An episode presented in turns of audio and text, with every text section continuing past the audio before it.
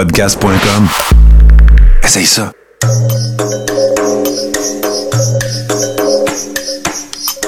Bienvenue dans le podcast Sur la Terre des Hommes. Pour profiter au maximum de l'expérience du podcast, prenez quelques minutes pour aimer notre page Facebook. Vous pouvez aussi nous suivre sur Twitter au Sur la Terre des Hommes podcast et sur Instagram au Sur la Terre des Hommes podcast. Si vous possédez un iPhone, prenez une minute pour nous laisser un avis. Ainsi, vous allez faire grimper le podcast dans le moteur de recherche. Finalement, si vous voulez encourager Sur la Terre des Hommes et obtenir des épisodes exclusifs, vous pouvez contribuer monétairement sur la plateforme patreon.com. P-A-T-R-E-O-N.com. Recherchez sur la Terre des Hommes et pour seulement 2 par mois, vous y aurez droit. Le podcast peut désormais débuter. Bienvenue sur la Terre des Hommes.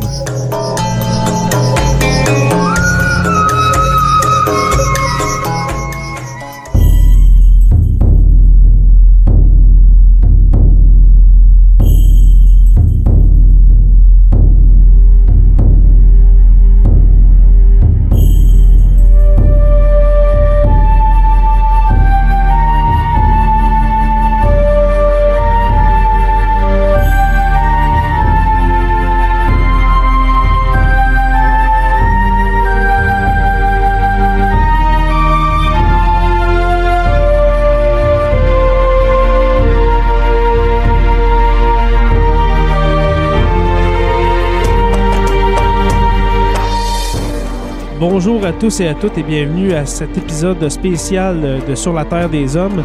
Un épisode euh, vraiment spécial cette semaine, les gars, parce qu'on va parler de la pandémie de COVID-19 euh, qui sévit un peu partout sur la planète. Premièrement, je vais vous présenter ceux qui m'accompagnent ce soir. Anthony Pomerleau, bonjour. Salut Jérémy. Salut les gars. Comment ça va, Anthony? Euh, moi, top shape. Je suis présentement confiné à la maison avec la famille, payé par l'État. Euh, à demeurer chez nous euh, en vacances euh, Parfait. de relâche. Et pour le bien de le, le- le- le bien de la cause, est-ce que tu peux nous dire c'est quoi ton métier, Anthony, toi? Je suis intervenant en milieu scolaire. Je travaille en école secondaire. Mon titre, c'est agent de réadaptation. Donc, je travaille avec toutes les difficultés au niveau adaptatif euh, qu'un étudiant peut vivre euh, ou une étudiante peut vivre euh, dans son parcours secondaire et ça en collaboration avec euh, enseignants et tout le personnel requis pour aider ces personnes-là. Parfait. Tu travailles dans les écoles, alors comme moi, tu es confiné de force à la maison. C'est pas à cause que tu as voyagé rien. Exact. On est en congé forcé à la maison. Martin Godette. Salut, messieurs. Martin, que vous auriez pu entendre dans les épisodes de- sur l'évolution du rock'n'roll. Martin, comment ça va, toi? Ben, ça va bien. Écoute, ce sont des, euh, ce sont des, des circonstances et un temps euh, très particulier. Donc, euh, dans les circonstances, ça va bien, évidemment, mais écoute, on est là pour en parler, justement. Dans les circonstances, ça va très bien. Parfait. Comment dirais-je, mon co-animateur de la saison 3, vous l'avez entendu l'année dernière, Tommy Girard, comment ça va? Ça va super bien. De retour d'Europe. Donc, euh, je suis en quarantaine forcée. J'arrive de l'étranger. Parfait. Euh, je suis arrivé le 6 mars, donc euh, je suis en quarantaine jusqu'au 20. J'affiche pas de symptômes. Ça va bien, là. Et puis j'ai oublié de, de demander, Martin, toi, qu'est-ce que tu fais dans la vie? Ben, écoute, j'appréhendais que tu me demandes ça Ouais, parce ouais. que je fais beaucoup de choses.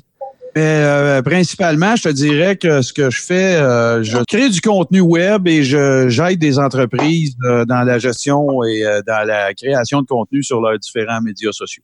Alors pour toi, c'est pas un problème d'être à la maison, de travailler à la maison, parce que justement, c'est un travail à l'intérieur qui était correct pour travailler de chez vous. Là? très rapidement. C'est sûr que les conséquences, euh, il y en a quelques-unes quand même parce que, tu sais, parfois, ça arrive euh, qu'on a certains clients corporatifs qu'on fait des captations de son. Elles n'ont tout simplement pas lieu. Ça, tout a été remis euh, un peu comme dans les, les bureaux, c'est-à-dire qu'on faisait ça sur leur lieu de travail, puis là, ben, ils ont les mêmes consignes que tous. Alors, euh, Et puis toi, Tom, qu'est-ce que tu fais? Moi, je suis un peu comme euh, Anthony, je suis intervenant scolaire, mais avec un carrefour jeunesse-emploi. Donc, euh, ça va être l'accompagnement à l'extérieur de l'école, mais c'est toujours en partenariat avec les écoles. Donc, euh, tout ce qui est complémentarité à l'intervention qui est faite dans les écoles. Parfait. Alors, les gars, me- merci beaucoup d'avoir répondu à cet appel que je vous ai fait euh, en début de semaine pour euh, faire un épisode là-dessus parce que je crois que c'était nécessaire. Oui, on en, on en entend beaucoup parler aux nouvelles, euh, même dans les postes de sport à la télé. Sérieusement, là, on entend parler partout. Que vous alliez à l'épicerie ou n'importe où, c'est le sujet de discussion. Cette pandémie de, du coronavirus COVID-19. Tom, tu te souviens que l'année dernière, on avait fait un épisode sur les épidémies, justement? C'est vraiment étrange euh, qu'on ramène ça sur le, sur le tapis aujourd'hui. Et puis, tu nous avais parlé du SRAS qui avait sévi entre 2001 et 2003. T'en souviens-tu? Oui, euh, bien sûr. Je l'ai réécouté dernièrement pour voir comment qu'on parlait en 2019, en début 2019. Je, ben, je pense que c'était au mois d'avril ou mai, peu importe. Mais je voulais entendre comment qu'on parlait de, de- du SRAS principalement. Et puis tu disais que c'était justement une des épidémies qui avait fait le plus peur aux gens. Et puis là, on est ailleurs complètement avec le nouveau coronavirus du COVID-19. Est-ce que je me trompe ou... euh? Ben, en fait, ce qu'on voit, qu'on est à la troisième épidémie du, du coronavirus. Il y en a une en 2003. Il y en a une beaucoup moins connue en 2014 qui a eu lieu euh, dans le nord de l'Afrique puis au Moyen-Orient avec un autre coronavirus qui a été appelé le MERS, si je me rappelle bien. Donc, c'est aussi un problème respiratoire. Comparativement au coronavirus de 2003, il- le taux de mortalité était extrêmement élevé. Donc, on parlait de 35% mais euh, il était très difficile à transmettre. Donc, euh, ce coronavirus-là aussi a fait peur. Mais là, on est ailleurs là, en termes de, de- de propagation et de nombre de pays touchés. C'est incomparable avec ce qu'on a vécu en 2000. Oui, parce que justement, on disait que le coronavirus du SRAS provenait de la sylvette masquée, si je me souviens bien de son nom. Ça venait d'un animal. Est-ce que c'est vrai que cette fois-ci, le COVID-19 provient euh, de la chauve-souris? Euh, ben, il y a deux théories par rapport à ça. là. Il y a le- la chauve-souris et le pangolin. Ça vient de Wuhan dans les euh, wet markets qu'on appelle. Donc, Mhm. c'est des endroits où les animaux sont tout mélangés avec de la viande de boucherie. Un endroit parfait pour les épidémies. Là. Justement. Mais les symptômes, ça n'a pas rapport avec la crise du papier de toilette qu'on vit en ce moment, là, où est-ce que le, le monde achète du papier de toilette, on ne sait pas trop pour quelle raison. C'est quoi les symptômes du COVID-19? Mettons quelqu'un qui pense l'avoir ou... euh, il va y avoir une toux sèche qui va être accompagnée d'une fièvre dans 88% des cas. Puis ensuite de ça, les autres symptômes vont ressembler beaucoup à une grippe ordinaire. Donc, on va avoir euh, des maux de tête, euh, une raideur musculaire qui va apparaître. Dans certains cas, il va y avoir une détresse respiratoire. là. donc, dans 12 à 15% des cas, y avoir une détresse respiratoire qui va nécessiter une hospitalisation. Mais sinon, là, euh, la plupart des cas, c'est une grippe, une bonne grippe, comme on a à chaque année. OK, parfait. J'ai entendu dire, et puis là, je sais pas les, les gars si vous avez entendu ça, parce que justement, moi, je suis confiné à la maison de force à cause que je travaille aussi dans le milieu de l'éducation. Mais euh, j'avais pas pensé à ça, mais la probabilité d'une mutation du COVID-19, puis là, corrigez-moi si je me trompe, mais moi, je, je, veux juste dire ce que j'ai entendu à, Radio Cannes, euh, d'une possible mutation qui pourrait faire en sorte que le COVID-19 pourrait revenir année après année. Est-ce que c'est possible, Tom, ça? Ou euh, je sais que t'es pas microbiologiste quand même, là. Mais est-ce que c'est. Non, c'est ça, mais est-ce que c'est possible que le COVID-19 mute et puis devienne, une- si on veut, la, la nouvelle grippe saisonnière? là? Ben, euh, en fait, euh, c'est ce qui s'est passé là, en 1918 avec la, la première, euh, première H1, euh, H1N1. où, tu sais, dans- C'était une souche similaire à ça, beaucoup plus agressive, mais après ça, on a vu des épisodes de grippe à chaque année. Fait que ça serait possible là, que ça devienne la même chose, ça mute, puis qu'à chaque année, on se retrouve avec une épidémie de coronavirus similaire, peut-être moins Mhm. agressive. Mais là, tu sais, ce qui va arriver, c'est que là, on parle déjà de développer un vaccin, fait qu'il y aurait une campagne de vaccination à chaque année, au même principe qu'avec la grippe en ce moment. Comme on dit dans les médias, le vaccin en ce moment, euh, la communauté scientifique au complet est mobilisée pour trouver un vaccin, mais ça pourrait prendre presque six mois à un an pour euh, développer un vaccin vraiment euh, pas hors de danger, mais qui pourrait vraiment euh, guérir les gens, qui pourrait prévenir la maladie. Alors, on, on est loin de la coupe aux lièvres, comme dirait euh, Jean Perron, n'est-ce pas? Ouais, Ah ouais, exactement. Ouais. Toi, Tom, tu viens de Québec. Comment ça se passe à Québec en ce moment? Ben, euh, à Québec, je dirais, la situation est quand même tendue. Là. Il y a eu un premier cas qui a été euh, répertorié à l'Université Laval, un euh, dans la commission scolaire Aide-Chemin à Lévis. Donc, Oui. euh, c'est un peu la panique. Euh, il y a des, euh, tu sais, au Super C, les IGA, les métros, tu sais, il y a eu des, des files d'attente là, qui faisaient trois fois le tour du, de l'épicerie. là, tu sais, Le monde du garoche pour vider les tablettes. Ouais. Mais sinon, euh, tu sais, la, la ville est au ralenti, là, les, les commerces sont à moitié, euh, les, les rues, il y a un peu de gens, mais ça, c'est, c'est tranquille, c'est vraiment tranquille. OK. Euh, toi, Martin, à Montréal, comment ça se passe? Écoute, c'est un peu comme tout le monde ici, probablement. Là, je suis allé faire une super grosse épicerie en début de semaine pour pas avoir à sortir. je te dirais, ça m'a un peu rassuré. Euh, tu sais, je voyais que, bon, euh, je veux dire, sans dire que ça avait l'air business as usual, euh, il y a une différence dans la vibration que tu sens des gens que tu croises. J'étais allé à la banque, tu sais, la manipulation des choses, tu sens qu'il y a vraiment une différence, qu'il y a une prise de conscience. Mais tu sais, c'est drôle à dire, mais puis je veux vraiment pas tomber dans la partisanerie politique, mais c'était après l'annonce de Legault. Mais avant, je vais te parler d'avant.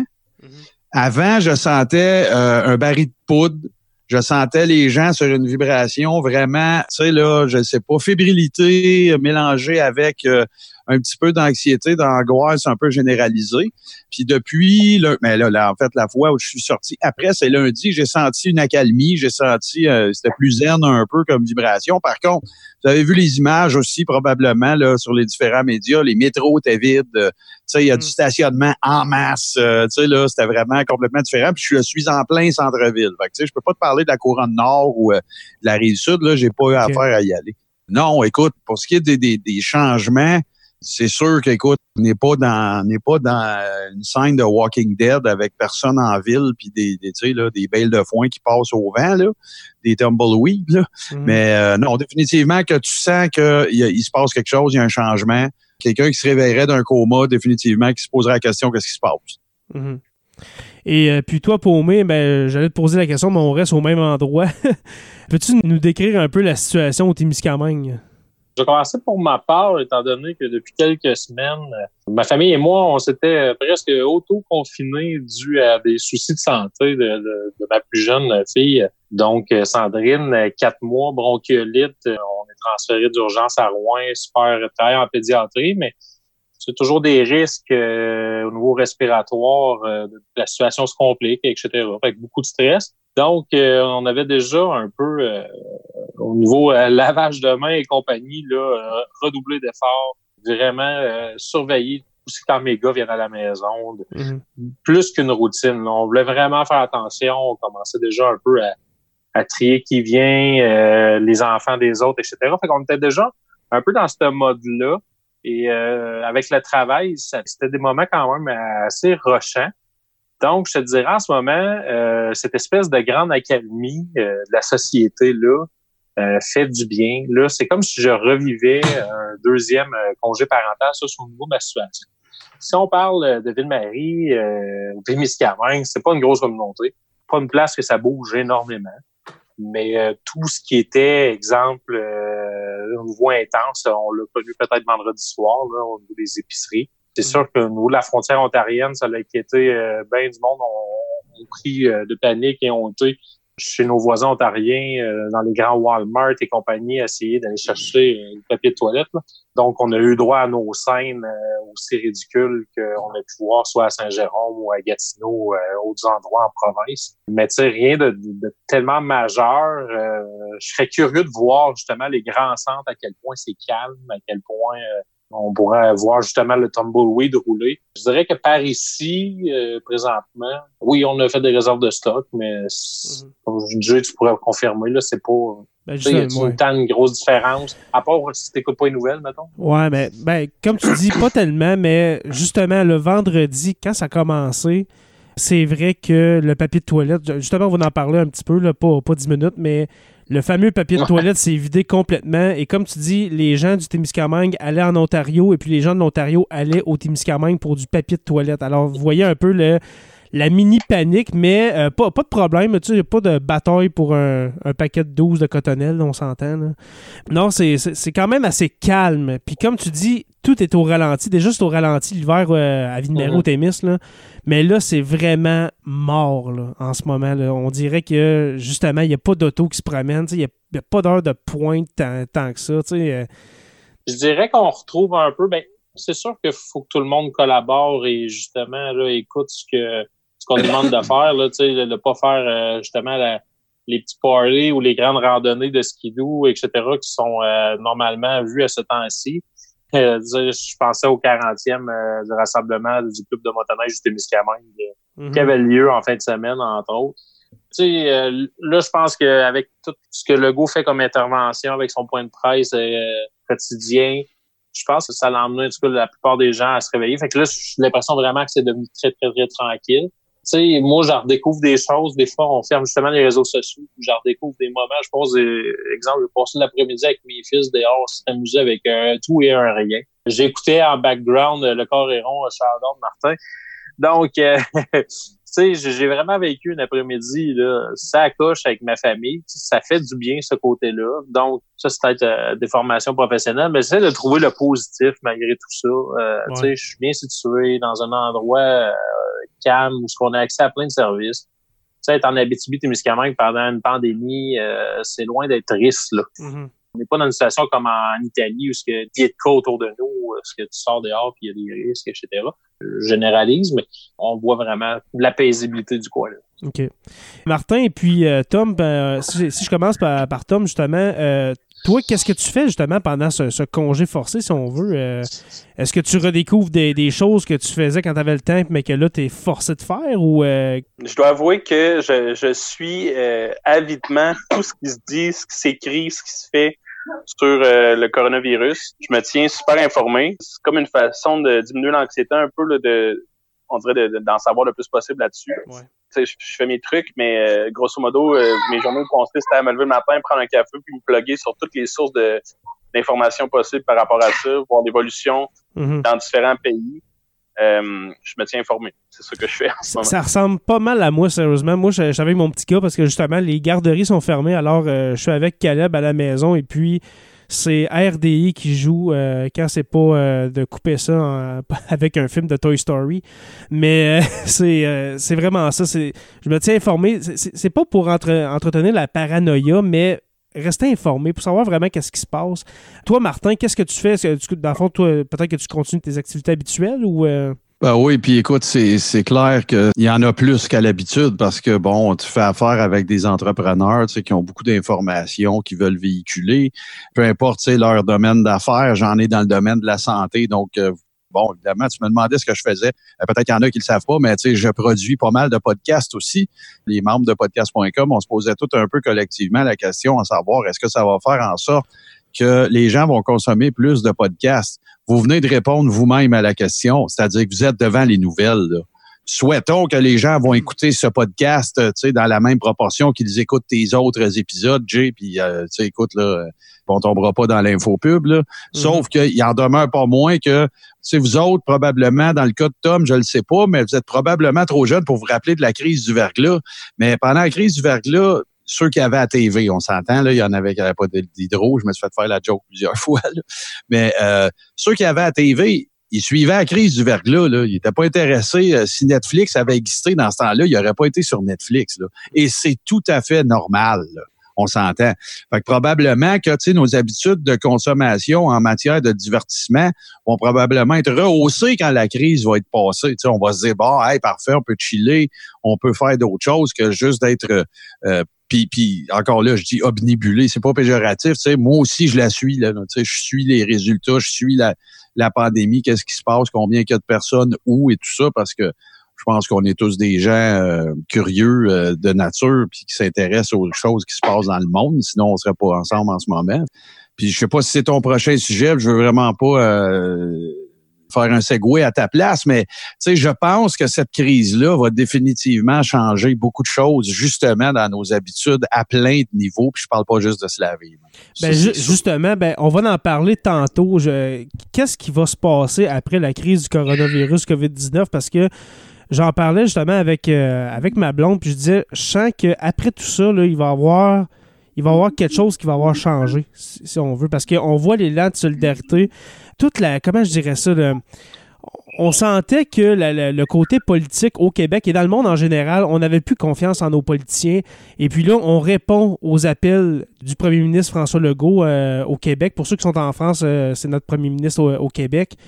Parce que Justin Trudeau euh, parle pas beaucoup, hein, on va se le dire. Je sens vraiment une volonté de vouloir le bien en général, d'obéir aux au conseils, pour ne pas dire les ordres euh, de la santé publique. Alors moi, je sens qu'il va y avoir de quoi qui va avoir changé. On va en parler tantôt. Moi, je te dirais, ça va être une belle pratique pour les prochaines. Je sais pas à au combien de temps cette situation-là peut se passer. Mais on se rend compte que euh, la façon que le système fonctionne présentement, euh, ça s'est éparpillé de, quand même assez rapidement. Hein. Moi, j'ai l'impression, au niveau des catastrophes, que là, c'est une catastrophe au niveau sanitaire, mais si on voit n'importe quel angle de vue, euh, une crise de, de matières premières, genre du pétrole, qui s'en venait prochainement. Tu sais, si on fait un petit retour dans, au niveau de l'actualité, il y, a quelque chose qui, me dit que euh, on, vit ça, puis, puis, on va acquérir de l'expérience pour qu'éventuellement on, fasse face à d'autres situations de, aussi majeures que ça. Puis là, en ce moment, on sait même pas jusqu'à quand on en a pour ça. Je suis déjà en train de dire qu'il va en avoir d'autres. Mais euh, mm. ce que je veux dire, c'est que c'est fragile. Là. Si on parle au niveau, euh, je suis pas très, très connaisseur au niveau soit bactériologique, virus, etc mais euh, j'ai comme l'impression qu'on peut contaminer des gens euh, un peu avec tout et rien euh, si on fait pas attention, exemple, à nos ressources d'eau potable et ces choses-là. Tu sais, il y a quelque chose d'un peu fréquent, border conspiration au travers de mon discours présentement, mais ce que je veux dire, c'est, tu sais, je pense qu'en ce moment, on a une pratique, on comprend, il y a des, tout le monde est en train de se faire les dents là-dessus, on va probablement en parler plus tard, mais euh, notre directeur de santé publique, entre autres présentement, euh, moi, je trouve qu'il vole le show. Donc, en tout cas, on va s'en reparler probablement dans nos segments. Mais c'était mm-hmm. la petite partie, je dois te dire, moi, je pense que ça va être comme une grosse pratique en, en vue de d'autres situations qui vont arriver dans le futur. Parce que oui, comme tu dis, euh, c'est pas écarter le fait qu'il va y avoir d'autres pandémies. La dernière grande pandémie mondiale, est-ce qu'on peut s'entendre sur la grippe espagnole de 1918-19 ou euh, on avait parlé du SRAS, mais vraiment pandémie là? L'Ebola été considéré comme euh, une épidémie qui était à surveiller, non pas à cause du nombre de cas, parce que depuis 1971, je pense qu'il y a eu à peu près euh, entre 11 et 12 000 cas, je me rappelle plus le chiffre exact, mais c'est que c'était une maladie qui était vraiment impressionnante puis dangereuse, fait qu'elle avait été à surveiller. Mais de cette ampleur-là, dans autant de pays, puis avec des mesures aussi drastiques, on n'a rien vu de similaire depuis 1918. Je crois, là, j'ai pas les euh, devant moi, mais la grippe espagnole, ça a fait presque 50 millions de morts dans le monde. Euh, et puis environ 20 euh, à 30 000 victimes au Canada. Alors, c'est du monde, là. Et il faut se souvenir, on, sort de la Première Guerre mondiale, on sort de la Grande Guerre, et puis bang, une pandémie de grippe espagnole un grand défi, euh, messieurs, un grand défi euh, social et euh, sanitaire, on va le dire. Comme tu dis, Paumé, quand est-ce que ça va finir, on ne sait pas. Mais en attendant, s'il vous plaît, peu importe où est-ce que vous êtes en ce moment, que ce soit au Québec, en France, en Belgique, écoutez vos gouvernements. Je sais qu'en France, en ce moment, c'est le confinement complet, à moins que je me trompe. Je crois que les gens ont seulement le droit de sortir pour aller faire des, des courses, alors aller à l'épicerie, pour répondre à leurs besoins primaires, si on veut. Mais aller prendre une marche, je crois que c'est interdit. Alors, euh, écoutez vos gouvernements, s'il vous plaît. C'est pas un abus de pouvoir, c'est vraiment pour la santé publique euh, de la planète. Martin, aujourd'hui, tu m'as envoyé un lien qui parlait des statistiques en temps réel du COVID-19, c'est-à-dire les, cas de, contamination, les décès qui sont survenus et puis les, gens qui sont guéris. Peux-tu nous dire, pour le bien de la cause, on est, on est le 17 mars, à quoi ça ressemble tu vois, tu sais, en discutant euh, hors micro tantôt avec euh, Anthony, tu sais, bon, évidemment, là, les sites, euh, tu sais, s'abreuvent de différentes informations. Donc, tout le monde, si on regarde pas tous la même, le même site web, on n'aura peut-être pas tous les mêmes statistiques, là, on s'entend, mais puis je j'ai une anecdote pour toi après ça. En ce moment, le nom, ça, c'est, je te parle mondialement, là, euh, 199 180 cas environ pas loin d'un petit peu moins de 8000 décès le nombre de cas sérieux répertoriés est un petit peu plus que 6 000. La quantité de gens qui ont passé à travers est à 81 109. Important de dire que si vous faites 199 000 moins 81 000, c'est pas le nombre de personnes décédées. C'est le nombre de personnes qui ont été diagnostiquées, mais de cet écart-là, il y en a 6 000 qu'on considère sérieux. Donc, il faut pas, faut pas paniquer. On n'est pas en train de dire que... Sauf que, par contre, ce que je peux te dire, c'est que j'avais une conversation justement avec euh, un client qui, est au Témiscamingue cet après-midi qui ne connaissait pas ce site-là. Puis tu sais, tu vois, en l'espace, euh, tu sais, je pense que c'est de trois heures. Tu sais, on en jasait sur Messenger, puis il me disait, ouais, c'est un peu freakant ton site, puis ta, En l'espace de trois heures, il y avait 1600 cas de plus. Là. Mhm. Oui, on s'entend là, toutes choses étant égales par ailleurs, tu sais, si on, on considère qu'on est une population de 7-8 milliards de personnes, ben de dire que quelque chose a augmenté d'à peu près 1500, 1600 cas, c'est pas grand-chose. Tu sais, on s'entend, il n'y a pas de cas pas importants, là, puis c'est- ça affecte des vrais gens, puis des familles, puis tout ça, puis Mhm. Sauf que, tu sais, il reste que le point que je veux faire, c'est que on n'a jamais connu ça. On parlait du 11 septembre, tu sais, on disait que notre génération, nous autres, ça va être notre John F. Kennedy. Tu parles à la génération des générations d'avant nous autres, l'événement qui se rappelle où c'est qui était, qu'est-ce qu'il portait, avec qui il était, c'est Kennedy. Avant, aujourd'hui, avant les derniers jours, tu sais, moi, le mien, probablement le vôtre, c'est le 11 septembre. Je me rappelle où j'étais, avec qui j'étais, quelle heure qui était, ce que je portais, que j'ai mangé. Je me rappelle de tout ça. Je me questionne, est-ce que ça, ça j'espère que ça le sera pas. Et ça, c'est sans diminuer l'importance du 11 septembre. J'espère que celui-là, ça, ça le sera pas. Mais la question, on se pose parce que euh, moi, je me suis posé des questions en fin de semaine que je me suis jamais posé de toute ma vie. Et je vous le raconte, euh, puis ça alimentera peut-être le débat. Fallait que je fasse venir quelque chose à manger. Et j'ai vraiment fait un choix sur l'endroit où j'ai fait venir quelque chose à manger basé sur la probabilité ou non qu'il porte des gants. Ah ouais. Je me- OK. tu sais, la petite place du coin, tu sais, je me suis dit, bah, tu sais, on a tous des préjugés euh, qu'on a, là. Mhm. Tu sais, bah, tu sais, c'est le petit snack du coin. Les mesures sanitaires sont probablement différentes. Puis l'autre place, une grosse chaîne, tu sais, très, très connue. Puis je me suis dit, ah, c'est sûr qu'eux autres, ils ont des protocoles, puis tout.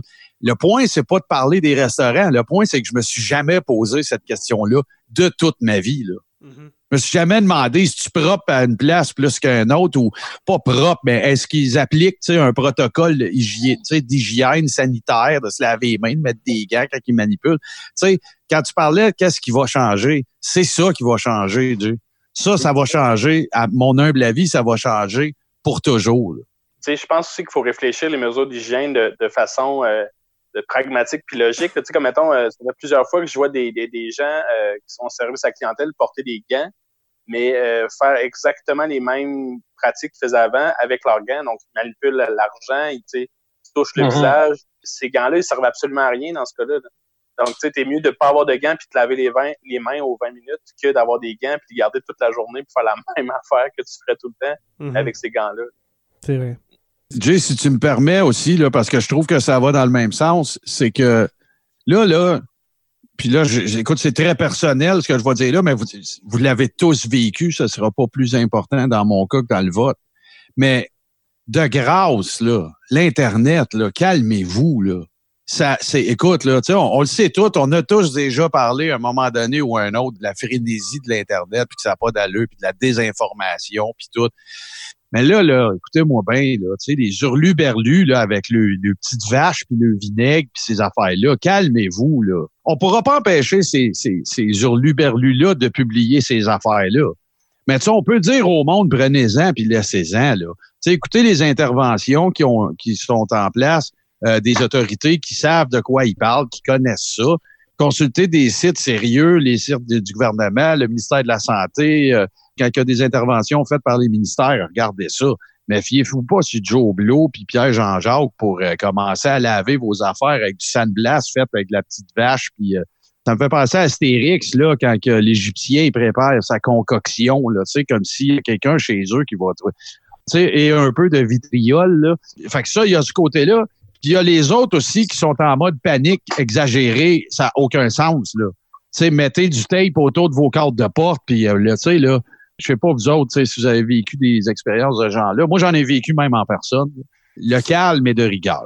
Je pense que les gens ont peur, puis tu sais, quand les gens ont peur, ce qu'ils vont faire, c'est qu'ils vont, euh, ils vont chercher à avoir un contrôle sur leur environnement, mais ils se prennent pas de bonnes sources, ben là, ça devient, euh, ça devient n'importe quoi, non? Moi, je- j'essaye de passer outre ces, euh, ces publications-là en parcourant mon fil Facebook parce que justement, comme tu dis, Martin, il y en a tellement.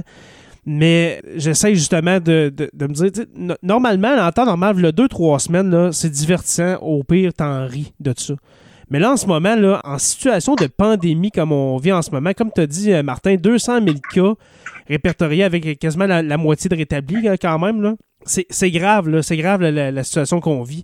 Tom, je voulais te demander, côté, euh, justement, côté euh, exponentiel de la transmission de la maladie, est-ce que c'est moi ou justement c'est pire qu'une grippe normale? Ben oui, euh, définitivement, c'est pire qu'une grippe normale. sais, on parle de 200 000 cas, mais il faut garder en tête que c'est les cas qui ont été diagnostiqués, qui ont été rapportés. Il y a potentiellement beaucoup plus de gens qui sont infectés que ça, ce qui serait une bonne nouvelle parce que c'est beaucoup plus difficile d'ignorer des morts que d'ignorer des gens qui sont infectés et qui restent chez eux puis que la grippe passe. Là, en ce moment, en Italie puis en Chine, on observe des taux de mortalité là, qui parfois tournent autour de 4 et euh, on se rappelle que la grippe espagnole, c'était 2,5 le taux de mortalité. Fait que 4% c'est absolument euh, apocalyptique. Mais c'est avec les chiffres officiels. Si on a, euh, je sais pas moi, 10 fois plus de gens qui sont infectés, mais qui restent chez eux et qui ne se passe rien, mais là, à ce moment-là, on observe un, mm-hmm. taux de mortalité plus, plus bas. Oui, pendant un bout, le coronavirus, on pensait qu'il était airborne, donc par aérosol, c'est-à-dire que tu tousses, puis ça reste dans l'air pendant des heures. là, les Chinois avaient mis comme de quoi par rapport à ça? Que c'était potentiellement ça. Puis ça, c'était vraiment une très mauvaise nouvelle parce que là, ça, ça, ça augmentait de façon exponentielle le taux de contamination. Finalement, ça a été réfuté, puis c'est par gouttelette. Ce qui fait que, comme une grippe normale, quand tu touches, quand tu éternues, ben, il va y avoir des gouttelettes qui vont se répandre autour de toi. Puis c'est ces gouttelettes-là, si tu y touches, puis tu t'en mets dans les yeux, dans le nez, dans la bouche, qui vont te contaminer quelqu'un qui, qui, est porteur peut contaminer, là, euh, je ne me rappelle plus le chiffre exact, mais je pense que c'est juste autour de jusqu'à six personnes autour de lui. Ça se répand assez rapidement. Mm. Et puis, ben, euh, D'où l'importance du fameux un mètre de distanciation. Là, je veux dire, ça, n'a pas, été lancé dans les airs. Oui, exactement. C'est nécessaire de se distancer puis de pratiquer des mesures d'hygiène régulières. Je pense que de se laver les mains euh, régulièrement, mais ça fait en sorte que si tu as touché un virus, ben, tu peux l'éliminer sans te, le mettre dans la face. Justement, euh, si on, veut continuer à comparer avec la grippe espagnole, les mesures d'hygiène on est à des années-lumière de 1919. Là. On est vraiment loin. J'ai partagé cette semaine sur la page euh, Facebook du podcast une espèce de feuille qu'on mettait aux gens pendant la pandémie de grippe espagnole. Et puis, c'était comme des affaires, euh, aller dehors, respirer le grand air, euh, ouvrir les fenêtres pour changer l'air. C'était pas ça, là. C'était justement, lavez-vous les mains, euh, essayez de pas trop coller les autres, les, les, poignées de main, tout ça. arrêtez ça. On ne savait pas. On savait pas il y a 100 ans, mais aujourd'hui, on le sait. Alors, comme tu disais tantôt, pour mieux faire un lien, si c'est une pratique à une prochaine, ben la prochaine, on va être encore mieux préparé, d'après moi, parce que justement, on va en vivre peut-être de plus en plus, on ne sait pas, là, on sait pas, mais c'est quand même une bonne pratique pour ça. Au niveau économique, là, euh, en ce moment, c'est toute une pratique parce que comment tu gères ça? Cette espèce de débalancement-là qui se passe, euh, les bourses qui dropent en fou. Aujourd'hui, euh, les promesses des États-Unis d'investir entre 800 et 1000 milliards de dollars dans l'économie, faire remonter les points. Tout le monde est un peu, ça semble être de l'improvisation, mais tout le monde veut prendre un peu de recul pour faire la bonne stratégie, mais en même temps, il faut que tu agis tu te fies à ton gut feeling. C'est plus juste au niveau du système de santé, c'est vraiment dans la vie de tout le monde, même ceux non affectés, c'est tout le monde de cette planète-là qui est concerné par un changement quand même assez majeur qui est causé par cette pandémie-là. Bien justement, c'était un point, on va, on va en parler de ça parce que tu viens de le commencer, mais les impacts économiques que ça va amener sur, la planète, comme tu dis, euh, en ce moment, les bourses euh, un peu partout au travers le monde euh, drop de façon significative. C'est ça qui était peurant parce qu'avec les mesures que les pays prennent, comment qu'on va se sortir de là? Mettons, ça dure six mois. C'est qu'à un moment donné, tu ne pourras pas donner de l'argent comme ça à tout le monde sans que la majorité de la, population travaille. D'après vous, c'est quoi les impacts économiques qu'on va connaître? Une crise majeure? Parce que moi, je me demande, est-ce qu'on serait mieux de pour l'instant, pour, pour le moment de la crise, de fermer les bourses. Si on veut éviter de tomber en, crise économique, en crash boursier, ben fermons ça tout de suite là, avant qu'il soit trop tard. Martin, ton avis, toi? C'est drôle que tu parles de ça parce que par inadvertance là, et non pas en préparation, parce que je savais qu'on discuterait de ça, j'ai une bonne connaissance, un bon ami, moi, dont, dont 100 des revenus proviennent de la bourse fait que lui, là, c'est sûr que c'est pas des bonnes journées. Là. sa santé, tout va bien. Là. Mais c'est sûr qu'il préfère pas aller voir les takers de la bourse. Et là, ce qu'il me mentionnait, c'est qu'il y a de plus en plus de conversations à l'effet que, comme ça avait été le cas pour une journée le 11 septembre, comme ça a été le cas aussi euh, pendant, je pense, euh, je sais plus si c'était la guerre du Golfe ou quelque chose, là, il y avait un arrêt, ça a duré quatre jours. mais je pense que le, 11 septembre, on l'a fermé une semaine. Du 11 au 18. OK, ben lui, lui semblait me dire que c'était une journée. Ouais, ben c'est ça, mais écoute, je n'étais pas assez versé là-dedans à l'époque, là. Mhm. Mais tout ça pour dire que c'est une mesure extraordinaire. On est en train de faire valoir le point que c'est arrivé très, très rarement. Tu sais, tu parles des conséquences économiques. Moi, je pense que là, la solidarité est là. Tu sais, à part encore une fois quelques fly-by-night qui, qui ont des théories conspirationnistes puis des folies de même. Tu sens le mouvement solidaire à tout le monde au Québec. Là. Je suis pas ailleurs, je parlerai pas pour les autres places, mais tu sens qu'il y a vraiment un mouvement de solidarité. Moi, je pense qu'une des conséquences, encore une fois, c'est fâcheux, les décès, tout ça, là, on s'entend. Mais je pense que la conséquence principale qu'on va vivre, elle va être économique.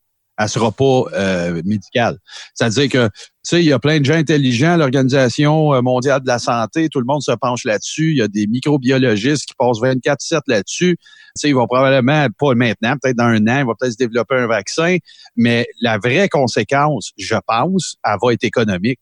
Parce que penser, là, oui, OK, il y a eu plein de mesures qui ont été annoncées pour les entreprises, pour les grands employeurs, pour les gens qui sont symptomatiques, qui peuvent pas aller travailler.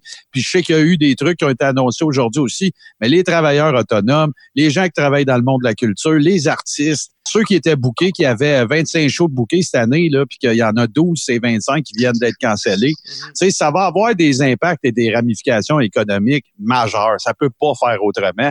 On n'est pas comme les bérets blancs. On pourra pas proposer d'imprimer de l'argent s'il en manque. Là. Sais, il y a un système en place, il y a une économie en place, les Justement. gouvernements vont faire ce qu'ils peuvent. Mais là, à un moment donné, au final, vous le lisez comme moi, vous lisez des articles de- d'entrepreneurs qui sont obligés de mettre à pied. euh, il y en a un juste à côté de chez nous, le, le, le Saint-Boc, j'en parle parce que ça a été sur TVA Nouvelles. Mhm. Euh, tu sais, 70 employés qui étaient obligés de leur dire, allez, retournez-vous-en chez vous. Évidemment que les gens vont pas prendre une bière, c'est clair. C'est ça. Ben justement, c'est une des mesures. Les bars sont fermés. euh, les... On demande aux, restaurateurs d'accueillir 50% de la clientèle habituelle. C'est pas complètement fermé pour l'instant parce que qu'est-ce qui sauve les restaurants, c'est que c'est un besoin primaire de se nourrir. Mais les bars, comme comme tu dis, les bars, les cinémas, euh, les bibliothèques, tout est fermé en ce moment. Les écoles, Le Euh, gars qui a un gym, là, il trouve le temps long de ce temps-ci. là. les gyms, de- ben oui, t'as raison, les gyms. Tu sais, euh, maintenant, Il y en a mis de l'argent là-dedans, là. C'est ça, là. Ouais. Il y a de l'investissement majeur, des machines et tout ça, là. Écoute, puis c'est du grand pied carré aussi. Il arrête Ouais. pas de payer son loyer, là. Il y en a qui parlaient de mettre des mesures. En, en fait, c'est cet entrepreneur-là, justement, que je vous mentionnais, qui disait est-ce que l'hydro peut nous donner un allègement? Est-ce que la ville peut retarder les paiements de taxes? Tu sais, y a-tu des affaires qu'on peut faire que c'est pas nécessairement d'injecter de l'argent dans l'économie? C'est juste que dans ton bas de page, ben, tu vas avoir plus de recevables. Ça revient au même que de donner de l'argent au monde, ça, si tu lui dis, surtout les instances gouvernementales comme l'hydro, comme ces choses-là. Regarde, je suis pas économiste, je veux pas m'improviser quoi que ce soit non plus, mais tu sais, moi, ce que je continue de dire, c'est mon point, puis je vous laisse aller après, c'est certain que, outre les décès qui sont tous tragiques, la conséquence majeure que cette euh, pandémie-là va avoir, mondiale, va être économique. Votre avis, les gars, sur ce que Martin vient de dire? De mon côté, euh, je vais faire ça rapidement, puis je te laisse la parole après, euh, Tony. Je suis exactement les, pas de, Martin, un peu comme je l'avais dit euh, tantôt au départ. Et puis, je m'attends vraiment à ce qu'il y ait une modification, autant sur toutes les sphères, autant de notre sphère à nous, individuelle, sur la façon de gérer nos budgets et notre consommation personnelle, de quel que soit. Puis, à plus grande échelle, hein, on parle municipal, provincial, euh, pays, etc., international. Donc, euh, je suis la même veine euh, que Martin, pas mal là-dedans, de mon point de vue. Tommy, toi? Moi, de mon côté, euh, tu sais, il faut réfléchir au fait qu'en ce moment, on est loin d'avoir entamé le gros de la crise. On Mhm. commence à peine l'épidémie. Forcément, euh, ça va changer notre mode de vie et euh, ça va changer l'économie. là. Tu sais, ça fait plusieurs années qu'on parle là, de revenus euh, garantis, là, universel garanti. là. Ouais. C'est peut-être euh, quelque chose sur lequel on se dirige. Euh, c'est sûr qu'au niveau de la mondialisation, on va peut-être revoir nos pratiques, considérant que tu sais, on est très dépendant d'autres pays, puis que si on se ramasse à fermer les frontières, ça nous met vraiment dans la merde. Fait que tu sais, je pense qu'on n'avait Ouais. jamais envisagé cet aspect-là. Tu sais, comme là, en ce moment, il y, a le, il y a le débat à savoir est-ce qu'on ferme la frontière avec les États-Unis, mais tu sais, on dépend tellement des États-Unis sur plusieurs aspects. Ouais. Le gouvernement Trudeau a comme les mains liées par rapport à ça. Fait que tu sais, je pense que ça va changer les pratiques, nous forcer à revoir notre façon de voir les choses, puis tout ce qui est petit commerce, ils vont manger la claque. Je pense que ceux qui ont les reins solides, les grosses, grosses compagnies, les autres vont être capables d'éponger ça, mais je suis convaincu qu'on va voir la fermeture de plein de petits commerces puis de, petits entrepreneurs. C'est garanti. J'ai rien à rajouter, les gars, par rapport à ça, parce que moi aussi, je, je vois que quelque chose de très sombre se profiler devant nous côté économique. Mais comme tu dis, Tom, euh, je reviens un petit peu là-dessus, le, revenu universel garanti, peut-être, oui, que ça l'aiderait dans l'avenir pour euh, passer au travers de, crises comme ça. Parce que là, en ce moment, c'est. Là, on va aller aux, mesures que notre gouvernement, le gouvernement québécois, a mis en place. Mais c'est un peu ça, là. C'est un peu un revenu garanti, un, revenu universel, parce qu'on promet à ceux qui sont touchés, soit que tu reviens de voyage et puis que tu es en quarantaine, on s'entend, et puis certains, justement, on parlait de serveurs, de serveuses dans les restaurants, de, personnes dans les cinémas, les bars, tout ça. Peut-être les entrepreneurs, au moins, vont avoir 573 dollars garantis par semaine. Ça l'aide quand même à payer les billes, on s'entend. Mais ça, cet argent-là, c'est pas de l'argent qu'on imprime en ce moment. C'est de l'argent qui est dans les coffres de l'État québécois. Justement, c'est des surplus qu'on va utiliser pour ça, mais quand même, c'est l'argent, ça se fait pas comme ça. Là. Euh, ça s'imprime pas euh, sur demande. Là. Vous, les gars, est-ce que vous pensez que c'est une solution, justement, le, revenu euh, universel garanti ou. Tu parles de ça, Jay, puis moi, ça m'interpelle beaucoup parce que je suis un travailleur autonome. C'est sûr que. Ben oui, ça m'interpelle beaucoup. Puis où je veux en venir avec ça, c'est que au-delà du fait que je suis travailleur autonome, je vais revenir là-dessus, mais tu sais, à toutes les fois qu'on parle, que ce soit de mondialisation, de nouvelle économie, de l'Internet, de, peu importe, là, tu sais, de, du numérique, de l'ère numérique, le résultat à la fin de la journée de tout ça ne change pas le fait qu'il y a une trop grande dichotomie entre la possession de la fortune mondiale puis ceux qui ont rien. Puis quand je dis rien, là, on s'entend, là, je parle pas des gens qui vivent des problématiques personnelles, des, l'itinérance et tout ça. Là. Je te parle un père de famille qui a son épouse, deux enfants, qui a les deux personnes. Ben oui, tu sais, la classe moyenne n'existe plus. C'est ça qui se produit en ce moment. Fait que là, qu'est-ce que tu as?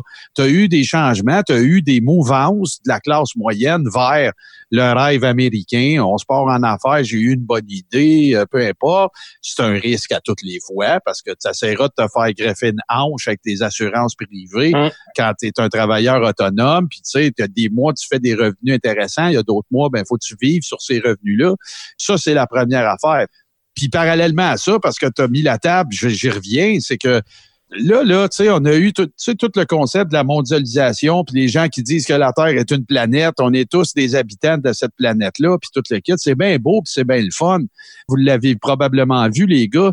Tu sais, j'ai envoyé une image, en fait, qui est une carte géographique qui montre les cas dans le nord des États-Unis. Tous les États sur la couronne sud du Canada où il y a des cas où il y a des décès, les villes dans lesquelles il y a eu des décès. Puis nous autres, c'est encore pas mal éparse. Là, nous autres, le Canada, on s'en sort très bien.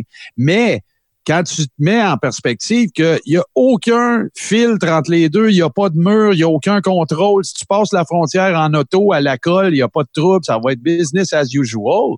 C'est un peu épeurant. Fait que Tommy le mentionnait tantôt, au-delà de ce côté-là, est-ce que ça va refavoriser l'achat local? Est-ce que ça va faire en sorte que certains pays vont se recloisonner sur eux-mêmes un peu plus? Est-ce que ça va favoriser justement un entrepreneur local, un producteur agroalimentaire? Est-ce qu'on va redévelopper la nécessité pour arrêter de se dire qu'on va le faire venir sur Amazon parce qu'on va l'avoir demain pour on sauve 12 pièces? C'est la question pour porter sur le revenu universel toutes ces mesures-là, je trouve ça super intéressant. Je le sais pas, je parle juste de nous autres, du Canada puis du Québec. Je ne sais pas si on a le monde en place pour implanter ça de façon efficace. Mm-hmm. C'est ça mon gros problème, moi, parce que là, en ce moment, là, je regarde des choses aller. Euh, le Go et la Rockstar en ce moment, puis euh, Horatio aussi je, me permets d'être familier parce qu'on dirait qu'il me parle à moi à tous les jours. Euh, Trudeau a l'air caché en dessous de son bureau qui sont tout tout comme, euh, comme la, caricature que vous avez sûrement vu passer qui était d'une justesse absolument démentielle. je l'ai pas vu, c'est quoi? Écoute, OK, imagine-toi un bureau, le go est au centre, le ratio est à gauche, puis la ministre de la Santé, j'oublie son nom, j'ai un blanc, à droite. Ben, Madame McCann. à droite, oui, exact. Euh, puis là, ben, tu vois, ils sont dans. Ça, il va par là, puis mesure d'urgence, puis le go, il a l'air d'une rockstar qui prend le, taureau par les cornes, puis tout. Puis Trudeau, il est caché en dessous avec son toutou. Puis il dit, moi, je vais continuer de discuter avec euh, les dirigeants mondiaux euh, héréditaires, tu sais, le fils de un, puis le... C'est très difficile de pas être d'accord. Fait que je suis convaincu que ça serait pas une mauvaise mesure qui est le revenu minimal universel en ce moment. Peut-être plus le go parce que je trouve qu'il ressort vraiment du lot puis il prend le, le, la balle au bon. Mais je sais pas si je fais confiance à nos instances gouvernementales. Tu sais, pour mettre ça en place, un spécialiste va peut-être nous dire ça prend 100 personnes pour gérer ce département-là. Il va en avoir 2800, les gars pour mettre en place quelque chose qui pourrait peut-être se faire avec 150. Fait que j'espère que ça va nous réveiller à revoir les façons dont on gère les choses. Surtout, c'est surtout que cette crise-là va générer ça. J'ai un petit commentaire sur euh, la comparaison entre Legault et Trudeau. Euh, c'est vrai que c'est comme euh, en ce moment Trudeau, au niveau de son image publique, il est vraiment pas bon. Ce qu'on m'a dit, c'est qu'il fait beaucoup, beaucoup plus d'interventions en anglais qu'en français. On peut peut-être avoir un petit biais par rapport à ça, dans le sens que je pense qu'il gère un peu plus en anglais il a les mains liées. Tu sais, le gars peut mettre toutes les mesures qu'il veut puis se retourner après ça et demander de l'argent au fédéral. Mm-hmm. Tandis que le fédéral, les autres sont comme pognés pour chaque mesure assumer financièrement les coûts liés à ça.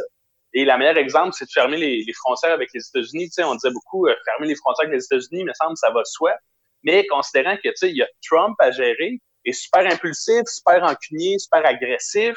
50% de matériel médical au Canada nous provient des États-Unis. 80% des fruits et légumes qu'on consomme en ce moment nous viennent des États-Unis. Si Trump dit ah ouais, vous fermez la frontière, ben on coupe le commerce, ça peut nous mettre économiquement dans le marbre. Et j'ai l'impression que Trudeau marche tout le temps sur des œufs.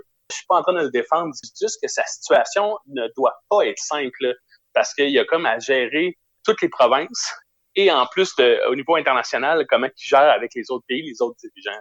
Puis j'aimerais ajouter là-dessus, euh, il y a une grande partie psychologique qui joue dans ce cas-là. Par rapport, exemple, François Legault euh, a l'air du bon père de famille. Tantôt, je l'entendais euh, mentionner aux jeunes de pas faire de party, puis il a envoyé un message à la nation. Chaque jour, il envoie un message, une demande à la nation, puis ça répond en fou. Le nombre de posts que j'ai vus sur Facebook, de jeunes euh, leaders ou vedettes. Mais tu sais, t'as quand même, euh, on, a, on a vu un Philippe Dano, euh, Louis José il y a plusieurs personnes qui se sont permis d'aider Legault. Legault est un, est un leader présentement. Il est super bien épaulé, à mon, en mon sens, avec le directeur de santé publique qui le feed merveilleusement bien je crois que c'est un peu lui qui a deux mains solidement sur le guidon, comme la dame à Ottawa, même chose, là, qui en parlait depuis trois semaines, presque à tous les jours aussi de, la situation. Mm-hmm. Trudeau, il est vraiment, en effet, Tony, t'as as, tellement raison de la façon dont tu l'expliques. Il a les deux mains attachées dans le dos. Puis, en plus, il n'y a pas le charisme non plus pour rassurer le Canada. Fait que présentement, c'est tous ces premiers ministres qui rassurent qui vont de mesure en proposant des choses où que euh, justement Trudeau il, est comme pris dans le face de mur et la peinture et encore plus. En plus qu'il doit rester en quarantaine avec sa femme. Il me semble que c'est quasiment une caricature ce qui se passe présentement avec Justin Trudeau. On dirait qu'il se cache, mais non, en ce moment, il se cache pas. Il, est vraiment en quarantaine Pour, pour 14 jours. non, non, c'est ça. Elle a voulu Denise Bombardier aujourd'hui. Je pensais jamais dire ça en 2020, que je suis un peu d'accord avec elle. À Marécalme, on ne saurait juger du matelot. Mais là, c'est le temps, là, Trudeau, là, step it up, là, parce que oui, je comprends qu'il y a des considérations familiales, puis que son épouse, elle est, euh, est infectée, puis qu'il est à quarantaine, puis tout ça. Je suis d'accord. Moi, ce que ça me dit, tout en comprenant les considérations psychologiques, la pression Trump au sud, je comprends tout ça, là. Mais là, ça donne l'impression que Trudeau, c'est un bon premier ministre quand ça va bien. Ah, quand ça va bien, quand il y a un surplus budgétaire, ça va bien. Ça fait 12 swings dans le beurre qu'il fait, là, qu'il a l'occasion. Peut-être qu'il veut faire ça calmement, qu'il veut s'assurer de, de consulter tous ses conseillers et ses conseillères. Ça, c'est correct, je vais y donner. Puis là, ben ça, c'est plus euh, relations publiques, mais il s'est royalement et joyeusement tiré dans le pied d'arriver 40 minutes en retard au point de presse au cours duquel tout le monde, il a le gun planté sur lui. Ça, les gars, là, en relations publiques, c'est pis-oui, là. Ah oui, non, en termes de gestion de crise, tu sais, autant, euh, là, on ne s'étendra pas sur le sujet de la crise autochtone, mais autant la crise autochtone que là, cette gestion de crise-là, Trudeau, il y a vraiment de la misère avec son image publique, mhm. alors que, tu sais, c'est censé être sa force, c'est la seule chose, ben, en tout cas, euh, Quand ça va bien. Oh oui, c'est ça. Mais c'est une des principales choses qui l'a amené au pouvoir, son image publique. Donc, euh, ça va clairement nuire à sa candidature après l'épidémie comparativement à Legault qui risque d'avoir un deuxième mandat fort là, suite à cette crise-là. Non, je pense que oui. Ah, ça, va être, ça va être gigantesque. Puis là, tu parlais de la crise autochtone. On n'a pas parlé de la Valin non plus, qui n'a pas exactement géré comme le Wayne Gretzky du PR. Là. Fait que ça fait trois prises là, assez solides. Là. Mm-hmm, vraiment. Puis en plus, on ajoute-tu à ça, en conclusion, qui est d'un gouvernement minoritaire? en plus. Ah oui, non. Fait que c'est pas tellement là qu'il va se rallier grand monde. Fait que, tu sais, même son parti va dire c'est plus lui que ça nous prend au bâton. C'est sûr. Mais je pense que la pandémie du COVID-19 euh, va venir à bout politiquement de, Justin Trudeau. Je comprends, tu sais, je comprends, euh, comme tu dis, Tom, euh, oui, lui, il a un pays à gérer, pas une province. Tu sais, je peux tout comprendre ça, ce qu'on vient de jaser. Mais de fermer les frontières aux voyageurs, ça, là, je comprends pas pourquoi ça a pris autant de temps. Tu sais, pas fermer les frontières au commerce des autres pays, mais les voyageurs, est-ce qu'on peut, s'il vous plaît, fermer la valve sur les voyageurs qui viennent, qu'il n'y avait même pas de test? Il y, a certains pays, justement, qu'on la, température, etc. Ici, là, c'est, on rentrait euh, comme dans un moulin. Cela, je la comprends pas. Pourquoi ça a pris autant de temps? Sais, moi, en fait, avec la Chine, il faut toujours être très prudent parce que la Chine sont très euh, frileux, susceptibles. Puis, s'il avait fermé les frontières avec la Chine dès le départ, ça aurait pu encore une fois entraîner des grosses problématiques économiques. Puis pour l'Europe, ben, il faut dire que la solution a évolué très rapidement. faut pas oublier que le 11 semaines, euh, le COVID-19 était euh, inexistant. C'était juste quelque chose qui était une anomalie là, dans les hôpitaux à, à Wuhan. Là, il y avait quelques cas. Puis là, 11 semaines plus tard, c'est une pandémie mondiale. Fait que, tu sais, la, rapidité d'action euh, est vraiment nécessaire là-dedans, mais je pense que c'était de s'assurer de ne pas froisser diplomatiquement les autres pays. OK. Jay, si tu me permets en 30 secondes de répondre à ça, c'est vraiment pas pour bâcher ton point, Tommy, mais on est dans une pandémie mondiale, là. Froisser quelques dirigeants dans un cas comme ça, un vrai leader s'en serait pas offusqué, là. Regarde qu'est-ce que Legault a fait il a callé out Trudeau carrément. Là. Il a carrément callé out. Viens dehors, faut que je te parle. Puis la journée que Trudeau avait la chance de répondre, puis là, probablement que c'est... Tu sais, j'ai vu le point de presse de Ford aussi. Ford aussi se posait des questions. On parle de l'Ontario, qui est, qui est plus affecté que nous autres, by the way. J'ai vu quelques commentaires d'amis camionneurs qui disent qu'ils ont eu à passer les douanes. Il n'y en a pas de problème. Tu sais, fait je suis d'accord avec toi, Jay. Pour moi, c'est un non-sens. Puis n'allons pas, là, s'il vous plaît, mélanger ça avec on veut pas d'étrangers chez nous. Ça n'a rien à voir. non, ça n'a absolument rien à voir. Pas même pas. Bon, maintenant, les gars, les mesures qui ont été prises depuis le, début euh, de la pandémie, depuis que c'est arrivé au Québec, la semaine dernière, la fermeture des écoles, on s'en attendait. Là, euh, moi, je, euh, on était à l'école et puis pendant la pause, dans le fond, il y a eu une pause parce que ça a été annoncé, je crois, vers 10h40, quelque chose comme ça. Alors, on a eu une pause entre les deux périodes et puis là, on se demandait qu'est-ce qui se passe parce que l'Ontario, ça venait d'être annoncé. C'est un jeune qui avait son cellulaire dans la classe qui euh, finalement euh, euh, l'a dit haut et fort. Les écoles sont fermées, mais quand même, la, situation a été quand même facile à contrôler malgré le fait qu'on se disait comment qu'on va gérer ça pour le restant de la journée. en sachant que les écoles vont être fermées deux semaines. Alors, les écoles en ce moment au Québec sont fermées deux semaines, peut-être plus, on ne sait pas encore. Ensuite, comme on a dit tantôt, les bars, les cinémas, les restaurants, c'est à 50% Lieu de rassemblement fermé. Événement, dans le fond, obligé, c'est obligé de, faire, de, de, canceller à cause que les rassemblements de 250 personnes sont euh, interdits. Alors, ça a amené la fermeture, euh, entre autres, des grands sports majeurs euh, en Amérique du Nord et puis aussi en Europe. Mais en Amérique du Nord, la NBA, la NHL, le golf est, annulé. Ben, certains événements le tennis. Le tennis. Ligue américaine, ah ouais, c'est fou. la, MLS, le soccer, les ligues de soccer en Europe, c'est fermé en ce moment, peut-être même euh, annulé au complet, c'est à voir avec euh, l'évolution de la maladie. Est-ce qu'il y a d'autres mesures au Québec que j'oublie euh, vite de même? Parce que là, j'ai pas de note, rien, j'y vais juste par mémoire parce que. Moi, Jay, il y en a une qui me frappe particulièrement. J'en parle parce que, évidemment, il y a certaines personnes qui sont peut-être plus qui ont plus tendance à vouloir se rebeller envers cette, cette mesure-là, mais c'est les mhm. personnes de 70 ans et plus. Tu sais, je ne sais pas comment dire ça, je vais le dire comme ça sort, mais euh, moi, j'ai été élevé par une génération de gens qui ont 70 ans maintenant, qui écoutaient pas leur corps, qui travaillaient magané pareil, euh, tu sais, là, l'espèce de nécessité de continuer d'avancer toujours. Je vois beaucoup de choses sur les médias sociaux à l'effet qu'il y a des gens qui ont de la difficulté à convaincre leurs parents de ne plus faire les mêmes occupations qu'à l'habitude. Là, vous allez dire, t'es caricatural, Godette, là, mais ta game de bridge, tu sais, c'est tu cancelles ça. Ouais, ouais, c'est ça. Puis aller faire ton tour à FADOC, tu y iras le mois prochain.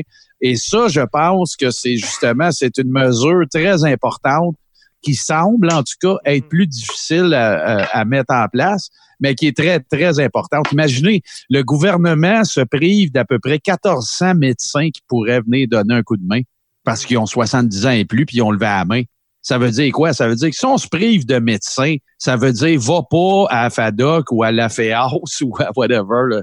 Saute ton tour une couple de semaines. Là, Celle-là, pour moi, puis là, ben c'est sûr, ça me, je me sens plus concerné parce que ma mère est dans ce groupe-là. Là. Par chance, j'ai pas ce problème-là, mais ils sont pas tous sur Facebook, là. Tu comprends? T'sais, ils sont pas toujours en train de regarder les médias sociaux. Peut-être la TV, là. Ça, pour moi, c'est une mesure importante parce que, justement, en plus, c'est des gens qui sont plus à risque. C'est important que cette mesure-là soit, soit observée. Euh, parlant des personnes âgées, euh, Martin, justement, ça me, ça me rappelle les CHSLD aussi qui sont interdits aux visiteurs, à moins que, admettons, il y a une personne en fin de vie, aller euh, visiter la personne une dernière fois. Mais par exemple, les CHSLD pour les personnes encore en santé, c'est interdit d'aller les voir. Alors, vous voyez un peu les, mesures, les gars, de. C'est vraiment incroyable. On, en parle, puis j'en viens pas. La, semaine passée, Martin, on faisait un crachoir. C'est arrivé, hein, le premier cours au Québec, tout ça, puis on, s'était mm-hmm. dit avant d'enregistrer il me semble qu'il se passe de quoi, là. Puis tu vois, une semaine plus tard, regarde une semaine plus tard où on est rendu. Après que tu sois parti, ben c'est toi, en fait, qui me l'a dit c'est en différé, ben oui, c'est ça. Puis là, ça commençait à être, euh, ça commençait à être des, des, personnalités publiques. Exact. Fait que, tu sais, c'est sûr que bon. Mais moi, Jay, je veux pas prendre ta place parce que j'ai une question, puis ta réponse va m'intéresser, puis vous aussi, messieurs. Mais moi, j'ai une théorie, là, en fait, puis je veux vraiment pas tomber dans le conspirationnisme ou faire paniquer le monde. Le point de vue de Tommy m'intéresse beaucoup parce que, tu sais, il est plus versé que moi dans ça, puis, tu sais, historiquement, les autres épidémies, puis ainsi de suite. Il vient de sortir un article sur euh, lesaffaires.com d'un Québécois qui est un entrepreneur basé en Chine. Puis il mhm. envoie un message positif en disant, regardez, nous autres, on vit ça depuis décembre. Hang in there, accrochez-vous, on passe à travers. Là, la business commence à redevenir normale économiquement. Et l'espèce de panique ou en tout cas là, d'anxiété de, sociétale commence à se résorber. Fait que sais pas, puis tout le kit ça a pris deux mois. C'est bien important. C'est pendant deux mois que ça, a été intense. Moi, j'ai vraiment le feeling qu'on n'est pas dans une crise qui va durer deux semaines. Qu'au niveau relations publiques, il a fallu qu'il y ait des gens, surtout au Québec, au Canada, qui se concertent puis dire, regardez, les gars, mesdames, on va y aller à coup de deux semaines. Parce que le go, s'il avait demandé au monde de rester à la maison pendant quatre semaines au lieu de deux dimanches passés, là, tu aurais eu plus de risque de panique un peu. Là sais, moi, c'est cette question-là qui me, qui me trotte toujours dans la tête. C'est deux semaines, on se calme le pompon. Moi, j'ai pas mal la certitude. Je regarde encore les stats, ça monte de 200-300 toutes les fois que je regarde. J'ai vraiment le sentiment que pas dimanche prochain, l'autre, il va avoir une autre conférence de presse, puis ils vont dire, regardez, les efforts, ils payent, on est après venir à bout de la courbe je suis convaincu qu'ils vont nous redire encore un autre deux semaines. Puis là, les conséquences économiques vraiment concrètes, difficiles vont arriver. Je suis tellement euh, d'accord avec toi. vas-y, Tom. si je peux me permettre de, me lancer là-dessus, euh, je pense que c'est difficile de comparer la situation au Québec avec la Chine parce que si vous avez regardé un peu la Chine, il y a eu des mesures extrêmes que jamais un gouvernement ici serait prêt à faire. Il y avait des gens armés qui allaient séparer des familles. C'était vraiment intense. Donc, le lockdown qu'il y a eu en Chine, je pense pas qu'un gouvernement serait prêt à faire ça ici, ce qui est une bonne chose. Mais c'est souvent sur une base volontaire qu'on va demander aux gens. Concernant les deux semaines, je sais que la période d'incubation du virus est maximum deux semaines. Fait que je pense, moi, dans ma tête, le référent était là. Quelqu'un qui arrive à l'aéroport, ça se peut qu'il ait aucun symptôme puis qu'il va commencer à les manifester deux semaines après. Moi, dans ma tête, le deux semaines, il était là pour ça je suis convaincu aussi que ça va durer plus longtemps parce que euh, on n'a pas de vaccin. Fait que en ce moment là, c'est sûr et certain que ça va se passer dans la population. Ce qu'on cherche à faire, il y a comme quatre phases dans une épidémie là, et là on a passé la première phase qui est de contenir le virus. Le virus est dans la population, il est répandu. Là, ce qu'on essaie de faire, c'est de mettre un délai pour que le pic de l'épidémie, le moment où que on va charger les urgences de gens qui sont infectés, ça soit pas en même temps que le pic de la grippe, que ça soit plus au niveau de l'été, les écoles vont déjà être fermées. Fait là, en ce moment, ce qu'on essaie de faire, c'est juste de contenir l'épidémie pour que le gros de l'épidémie soit le plus tard possible. Fait que, je pense que les mesures qu'en ce moment, ça vise principalement à ça, c'est de dire, on va traverser une grosse crise, essayons que ça soit le plus tard possible dans l'année. Moi, je mélange vos deux opinions, les gars. Premièrement, Martin, euh, je suis tellement d'accord avec toi. Côté relations publiques, c'est mieux de dire, OK, deux semaines. Puis ils savent, moi, je, crois, OK, je crois qu'ils savent déjà qu'ils vont annoncer un autre deux semaines. Pour toi, Tom, ton opinion, excellent aussi. Je les mélange les deux pour dire, justement, ça va, moi, je pense que ça va durer minimum un mois et demi, deux mois. Je suis pas microbiologiste à rien, mais on compare la Chine à ici. L'armée va pas aller séparer des familles, mais moi moi, je me dis, si il y a encore des Québécois, des snowbirds ou des voyageurs qui continuent à voyager, tant qu'ils sont pas rentrés à la maison, tout va être fermé. Parce que justement, à un moment donné, il va bien falloir qu'ils reviennent, ce monde-là. Tant que les aéroports sont fermés, ben tout va rester fermé. Je vais faire le- du pouce là-dessus, Jay. Il y a encore des gens, encore aujourd'hui, ont été interviewés à Radio-Canada, deux madames, euh, je dirais baby boomers, là, dans la soixantaine, qui sont fait envirer de bord à l'aéroport. Ils s'en allaient au Mexique et avaient, et on dit en riant qu'il y avait du purel en masse et puis que le Mexique avait Aucun pas sens. tant de cas. Donc, ils vont à contresens de toute la logique euh, qui est instaurée depuis ce temps-là. J'ai vu plusieurs, justement, baby boomers ne pas s'en faire de la situation, avoir des commentaires là-dessus, être à l'épicerie puis bâcher euh, Donald Trump gratuitement. euh, je veux pas dire que Donald Trump ne le méritait pas, mais c'était sans contenu, sans fond, avec des préjugés, euh, j'aurais pas ça, etc. Et puis moi, c'est ça qui me fait qui me fait penser que ça va être long parce que j'ai l'impression que la population ne comprend pas. Je me considère quand même assez responsable. Je, je m'éduque énormément sur le sujet. Pas mal rien que ça à faire les deux en même temps, mais tous les points de presse, j'ai j'ai décortique, etc. un peu. J'en discute avec ma conjointe, on a des inquiétudes, c'est normal. J'ai l'impression que le monde, excuse-moi, en guillemets, sont très caves. Et puis, euh, là, je suis un article, là, présentement, un ami qui est médecin dans la région de Québec, qui a des patients qui cachent volontairement qu'ils reviennent de l'étranger. Euh, C'est quoi, qu'ils Mais se c'est ça- c'est ça le problème. comprennent? Ouais. Ça prendrait quoi pour que je sois plus alarmé? Quoi, c'est c'est- c'est individualiste de penser, moi, je suis euh, quelqu'un dans la force de l'âge, mais d'avoir la mort d'une personne âgée, c'est ta conscience, comme euh, M. Legault a dit cet après-midi, si c'est pas assez pour te, te faire arrêter, je me demande bien qu'est-ce qu'il va te faire euh, écouter ces, ces, ces- règles-là. Fait que j'en veux à ces gens-là qui, qui, qui se croient au-dessus de tout ça. Puis j'ai l'impression que c'est eux qui vont retarder la Mhm. reprise des activités. Ça va être les gens, malheureusement. Les gars, il y a des agences de voyage qui annoncent des 5 étoiles à 400 pièces en ce moment. Là. Sais, il y a une espèce d'opportunisme crasse et épais qui va se dérouler invariablement. Là. Tu sais, il y en a trois, quatre qui, dit, qui sortent la fameuse citation de Churchill. Assurez-vous de toujours tirer profit d'une bonne crise. Là. Ben, Il y en a trois, quatre euh, sans dessin qui vont aller mettre des rabais sur Facebook pour des affaires. Je te parle pas d'un producteur local ou tu sais, de quelqu'un qui a une business que, tu sais, qui peut faire en sorte que de faire affaire avec eux, tu vas continuer d'appliquer les mesures, tu vas sortir moins ou tu sais, peu importe. Pour conclure là-dessus, euh, Anthony, c'est que d'un côté, tu as des entreprises qui sont super responsables, qui se disent, regarde, on a toutes mis les mesures en place, mais on prendra même pas la chance de contaminer quelqu'un. Puis de l'autre bord, tu as un propriétaire d'un bowling à Jonquière qui comprend pas pourquoi il faut qu'il ferme son bowling pour une petite grippe. Tu sais, pour vrai, là. Mais comme, ça tu, a pas de comme, comme tu viens de dire, Martin, une petite grippe, parce que sou- souvent, ce monde-là, et puis là, on vise pas les baby boomers parce qu'il peut y en avoir de 25 ans qui pensent de même. Hey, Absolument. c'est juste, absolument. une- c'est juste une petite grippe, là, on va passer au travers. Hey, non, t'as même pas idée ce que c'est. là. Une grippe, là, une grippe peut apporter, c'est quoi, 0,1 des, des personnes infectées, mais là, on est rendu à entre 3, euh, c'est quoi, euh, 3 et 5% quelque chose comme ça. Là? On est ailleurs. Hey, il y a On est un ailleurs. cas au Groenland. Il y a un cas au Groenland. Il y a des cas Partout. partout. Ouais. Ça prend-tu plus pour comprendre?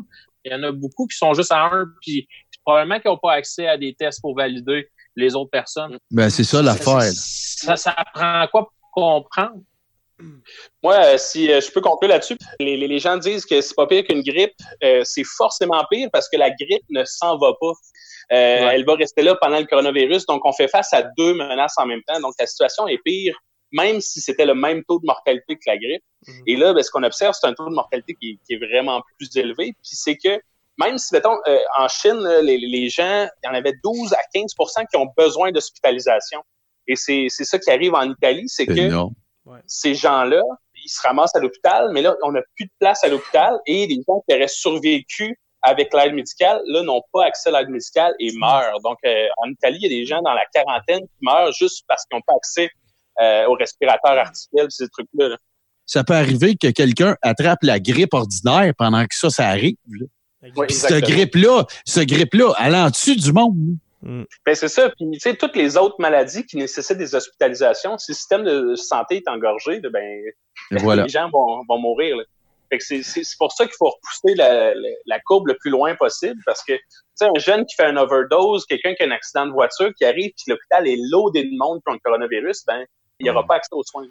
Puis tu le sens vraiment dans le discours des gouvernements parce que c'est spécifiquement ça qu'ils disent.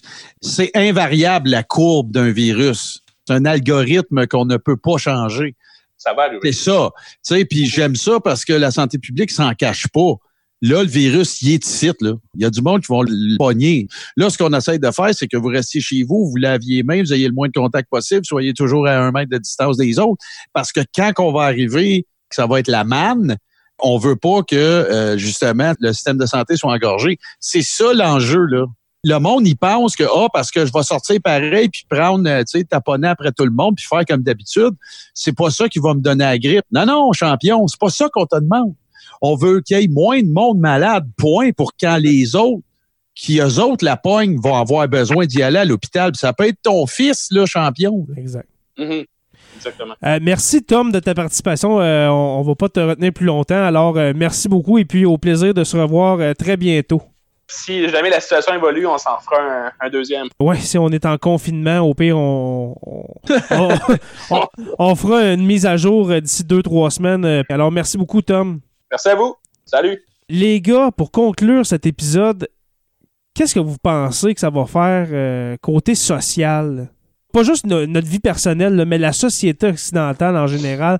Je devrais même dire l'espèce humaine. Comment qu'on va ressortir de, de ça? Une caractéristique qu'on va avoir acquise peut-être euh, au cours de cette crise du COVID-19.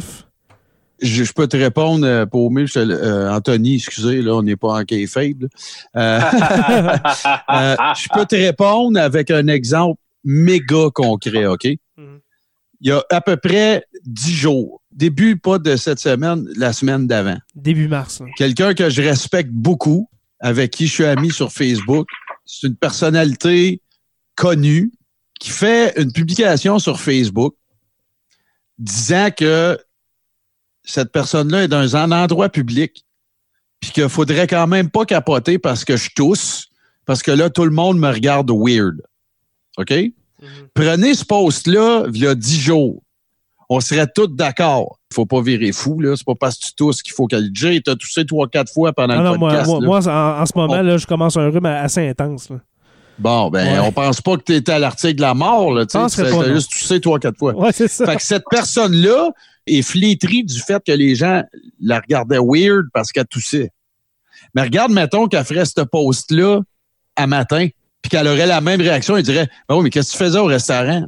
C'est vrai.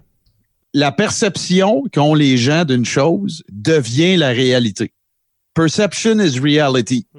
Là, une semaine, dix jours, on n'avait pas la perception que ce qui se passait, c'était dangereux. C'était ça notre réalité. Aujourd'hui, on le sait. On dirait que c'était allé faire au restaurant, puis j'espère que tu t'es toussé dans le coude, puis ainsi de. Invariablement, ça va avoir des conséquences sur la façon dont on va interagir avec les gens en personne. J'espère juste que ça fera pas en sorte que les gens vont se cloisonner derrière leur clavier de peur qu'il y ait une autre pandémie à propos d'un autre bébé. Je suis tellement d'accord avec toi, mais moi, je pense que ça va être surtout en Occident, ça va être comme ça. Parce qu'en Chine, je pense pas que le monde commence à juger le monde qui tousse. Il y a tellement. On n'a pas parlé, mais la, non, mais la population en Chine sont 1, point quelques milliards. C'est cinglé. C'est- cinglé, là. Tandis que, euh, mettons, en Occident, là, qu'on est vraiment axé sur, euh, sur le côté hygiénique, tout ça, ben ça, ça risque, ça risque de, de rester justement là, de, de tousser au restaurant puis oublier de, de- de mettre son coude. C'est vrai, j'avais pas pensé. Probablement que le marketing va changer aussi.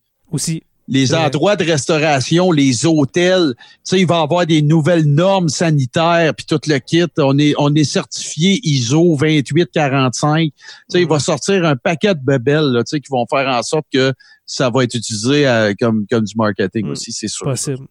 toi, Anthony, quelque chose qui va changer dans, dans notre société après cette crise du COVID-19?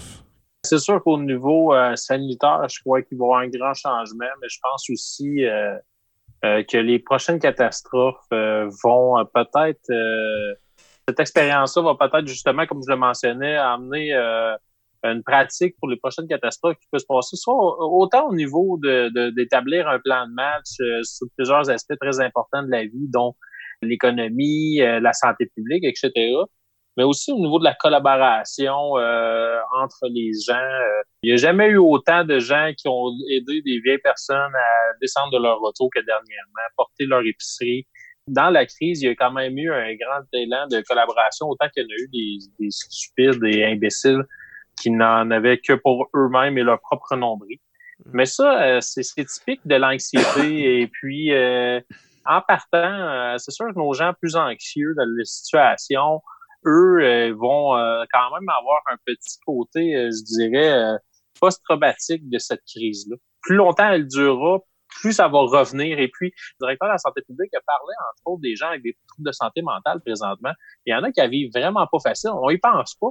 Mais il y en a qui vivent vraiment pas facile. des hypochondriaques, il y en a. Ah des gens en dépression, etc., qui fabulent ou qui sont dans, dans des, des, des ordres psychologiques il y en a, et puis il euh, faut s'occuper d'eux aussi au travers de ça.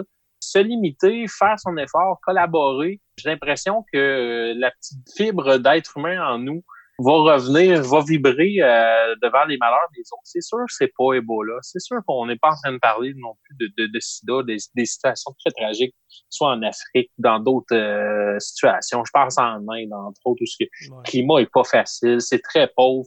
Et je pense qu'il va y avoir quand même une ouverture et un, en espérant que les gens se regardent un peu moins le nombril.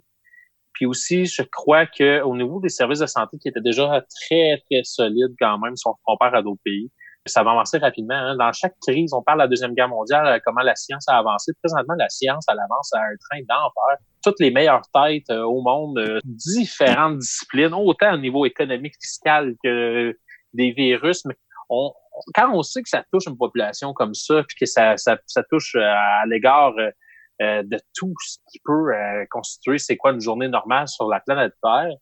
Il y a tellement d'adaptations qui se passent et là, j'en reviens à mon darwinisme social à l'université et je crois qu'on en est là aussi. On va s'adapter à la situation. Je vois déjà des gens en physiothérapie qui euh, demandent par courriel à leurs clients de leur parler de leurs symptômes et ils vont faire leur traitement à distance par des vidéos personnalisées pour chacun de leurs clients. Je crois qu'on on va vivre beaucoup de créativité aussi au niveau des services offerts. Et puis, euh, là, plusieurs années, on s'indignait du fait que la robotique prenait la place euh, des ressources humaines. Mais je pense qu'à une situation comme on vit ces jours-ci, nous fait comprendre qu'il y a des industries présentement qui roulent justement à cause de, de, de, de cette intelligence artificielle-là qui est en train de se développer. Donc, il y a quand même vraiment, vraiment beaucoup de choses qui vont être modifiées. Et je crois que, justement, ceux qui pensent comme euh, des grands-pères des années 1800, euh, tu sais, je riais, je voyais une publication qui disait, est-ce que vous avez averti les Amish euh, présentement qu'il y a une pandémie? Euh, je ne veux pas nécessairement casser du sucre sur leur dos, mais tu sais, tous ceux qui ont des mentalités conservateurs et très religieuses, présentement, ils se rendent compte que c'est le real deal. Peut-être que, justement, on sera peut-être un peu plus progressif dans notre façon de voir l'économie, le futur de notre planète là, sur euh, tout ce qui la contient. Je me fais Nostradamien un peu, euh, Jay. Mm. C'est sûr que dans les prochaines semaines, on va apprendre des nouvelles affaires, il va y avoir des nouvelles mesures, puis on va encore s'en parler, c'est sûr. Ben, je pense que oui, on va remettre ça, les gars, euh, pour un autre épisode, parce que je pense que justement, les prochaines semaines vont être cruciales pour la santé publique au Québec et puis dans le monde merci beaucoup, comme je disais à Tom tantôt, mais merci à vous, les gars, d'avoir pris une partie de votre soirée pour euh, faire ce premier épisode euh, spécial sur le COVID-19, en espérant vous avoir pour euh, un deuxième épisode peut-être. Lavez-vous les mains, puis tenez-vous à un mètre de distance, puis distanciez-vous socialement. Exactement. Attention à nos aînés et oui, s'il vous plaît. petit message d'ouverture les bambins, les enfants, là, ne les touchez pas. Même pas, ne serait-ce les mains, donner un bisou, t'étais des mononcle, ma tante, grand-papa, grand-maman. ne touchez pas au bébé, super important. Il y a tellement de choses. Il y a un enfant qui a la fibrose kystique présentement, qui est dans le, qui, a le COVID-19, qui est dans une situation très, très précaire. Hmm. Soyez prudents et avec nos personnes âgées aussi. Prenez les mesures nécessaires, c'est important. Hey, puis Jay, j'ai un dernier shout-out à faire, moi gouvernements provinciaux, fédéraux, pensez à vos artistes, pensez à vos événements culturels. Oui. Oui, il y a des restaurateurs qui sont à moitié vides. Oui, il y a des, des endroits de rassemblement qui doivent fermer leurs portes, mais pensez également aux musiciens, aux artistes, ou à tous les intervenants du monde de la scène, les techniciens de son, les éclairagistes. Eux autres, là, leur syndicat vient de leur dire vous restez chez vous pendant deux semaines. Puis oui, il y en a sûrement qui vont avoir accès aux mesures gouvernementales, mais pensez à tous les événements qui vont être cancellés et qui sont des vecteurs économiques dans les régions où ils ont lieu. Oubliez-les pas ces gens-là, parce que là, à l'heure actuelle, je peux vous dire, sans nommer rien, mais ceux qui me connaissent bien vont pouvoir faire des déductions là. On est en plein dans l'œil de la tempête parce que justement, on est obligé de prendre des mesures, d'effectuer de, de la contingence parce que les festivals d'importance oubliez pas qu'ils reçoivent des artistes qui viennent ici en avion. Exact. Ça veut dire que la programmation de beaucoup, beaucoup d'événements importants, majeurs et précaires, vous avez bien géré ça, vous y allez par priorité, il n'y a pas de problème. On s'entend, là, manger, c'est plus important qu'écouter de la musique, on est tous d'accord avec ça. Mais perdez pas de vue que ça va avoir des conséquences invariablement sur toutes ces organisations. Et voilà. Merci beaucoup, euh, les gars. Euh, et puis, merci aux abonnés de suivre sur la Terre des Hommes. Nous sommes disponibles sur Apple Podcasts, Spotify, euh, Google Play ou bien sur tout bon podcatcher. Merci aux curieux, les patrons Olivier Sauvé, Stéphanie Théberge et puis Pascal Ménard aux stagiaires Francis Furoy, Jean-Sébastien Lamarche, Martin Godette qui est là justement, euh, Georges Dumais et puis un nouveau, un nouveau stagiaire euh, qui m'accompagne qui est Gabriel Landerman. Merci beaucoup. Euh, merci à l'historien Benoît Caisse. Mais c'est son titre, il n'est pas vraiment historien dans la vie, mais merci Benoît, merci Benoît. et puis à l'érudit Pascal Gassé. Vous pouvez visiter le site radioh2o.ca pour écouter les podcasts. Je vous invite à rejoindre la page Facebook sur la Terre des Hommes, la communauté, pour venir discuter avec nous. Merci à podcast.com. Merci à toi, Martin. Et puis, n'oubliez pas qu'à tous les jours, nous écrivons l'histoire. Merci et on se revoit très bientôt pour une autre page d'histoire de Sur la Terre des Hommes.